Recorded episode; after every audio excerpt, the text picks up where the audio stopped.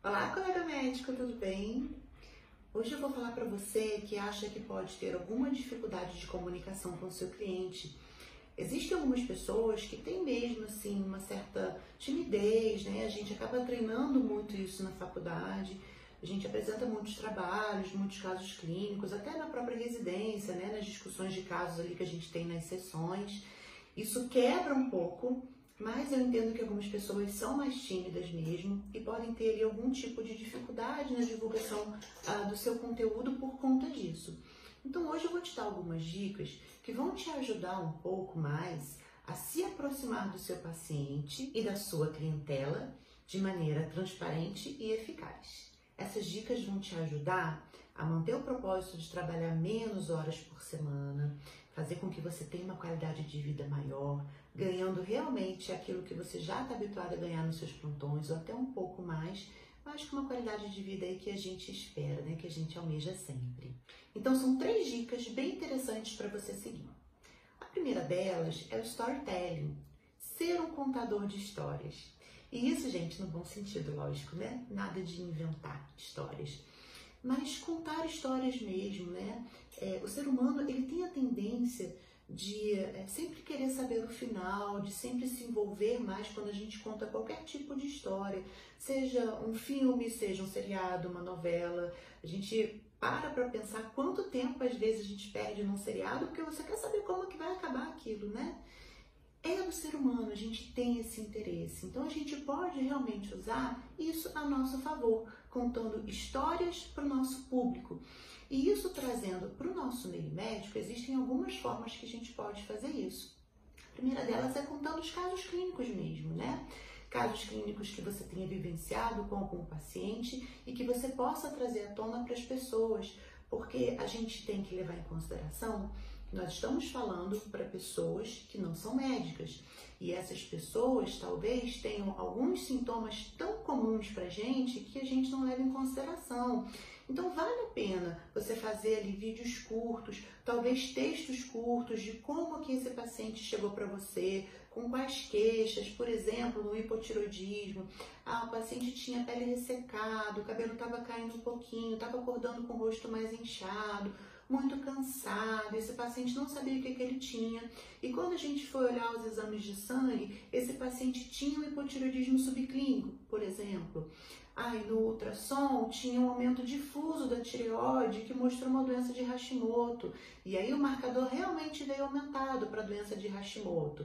E aí você explica o que é a doença de Hashimoto. E aí você explica como é o tratamento dessa doença e como esse paciente se beneficiou disso. As pessoas têm interesse em saber porque algumas pessoas acabam se encaixando no mesmo problema que outras. E isso acaba chamando atenção. E você vai estar falando do seu dia a dia, dos casos que você já passa. Eu tenho certeza que isso vai te aproximar muito da sua clientela. Outra forma que nós médicos temos é, de aproximar, de nos aproximar da nossa clientela, é falando a respeito de nós mesmos, né? O que te fez fazer medicina? Conta essa história. O que te fez escolher a especialidade que você escolheu? Né? Isso te aproxima muito das pessoas de uma forma geral, porque as pessoas vão entender realmente o teu fundamento, por que, que você está ali, e as pessoas têm um interesse realmente nas nossas vidas.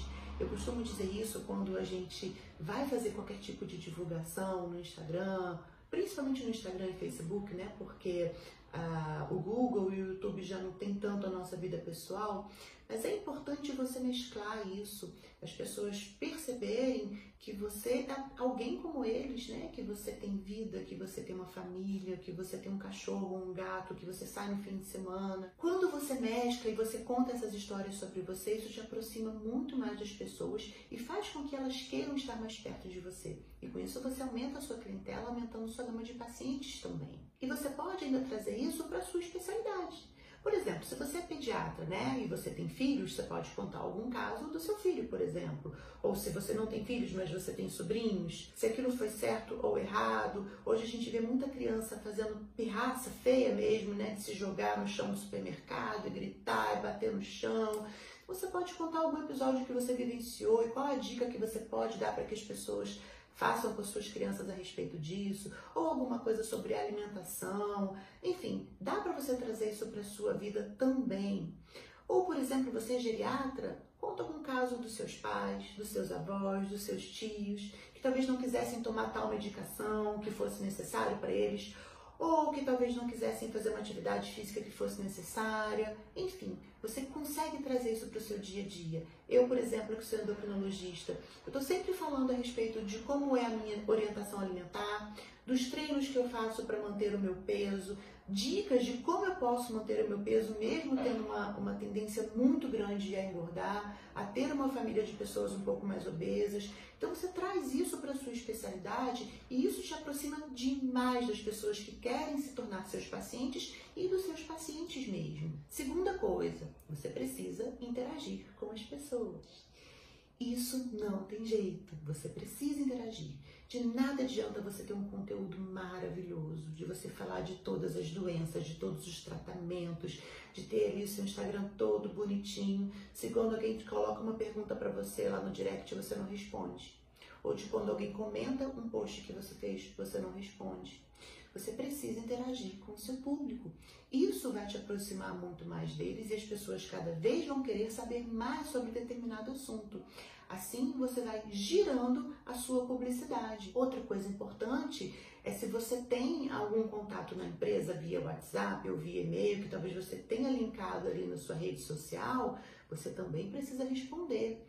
Muitas vezes as pessoas clicam lá como marcar consulta no seu Instagram e não tem uma resposta, porque você não está preparado para aquilo. Então você precisa interagir, porque você já fez o esforço todo de ter o conteúdo, de gravar o conteúdo ou de escrever o conteúdo, de publicar, e quando essa pessoa vem até você, você não faz nada. Aí não tem como, você precisa realmente interagir com a sua clientela. E a terceira coisa, gente, que é importantíssimo, nós precisamos ser íntegros, sempre. A gente não precisa inventar nada. E uma coisa muito interessante, que eu sempre fiz de forma natural, mas assim, eu comecei a notar que isso realmente me aproximava um pouco mais dos meus pacientes, foi a questão de saber dizer não sei. A gente não domina o conhecimento, nem da medicina, quanto mais do mundo, né? E existem muitas coisas que a gente não sabe mesmo. Então, se você for questionado por algum motivo, principalmente alguma coisa médica, né? Algum assunto médico que você não saiba, não invente. Diga, olha, eu não sei, e se você quiser se prontificar a pesquisar e a dar um retorno depois, ok, mas não invente. Seja íntegro sempre, seja na consulta com seu paciente tete a tete, seja numa publicação, seja numa resposta de interação ali que você vai fazer com quem estiver te questionando. Mas é importante que você realmente seja íntegro e fale a verdade sempre.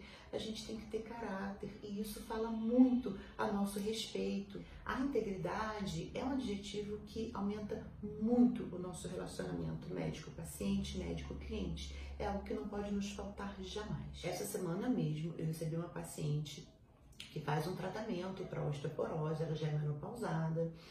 É, e ela faz um residronato semanal, que a gente sabe que aumenta o risco de osteonecrose de mandíbula. É, e eu não fui eu que iniciei esse tratamento, ela já faz esse tratamento com o ginecologista dela. E ela foi fazer um procedimento dentário que o dentista se recusou a fazer e pediu para que ela fizesse tivesse um parecer do médico dela dizendo qual o período que ela teria que suspender essa medicação para que o risco fosse reduzido. E aí ela comentou isso comigo. Eu falei com ela, falei assim, olha, realmente você aumenta o risco de ter uma osteonecrose de mandíbula mesmo, embora seja raro, isso pode acontecer, eu acho até que seu dentista está corretíssimo, eu faria a mesma coisa. Mas eu não sei se existe na literatura um prazo determinado de suspensão para isso não. Vamos dar uma olhada.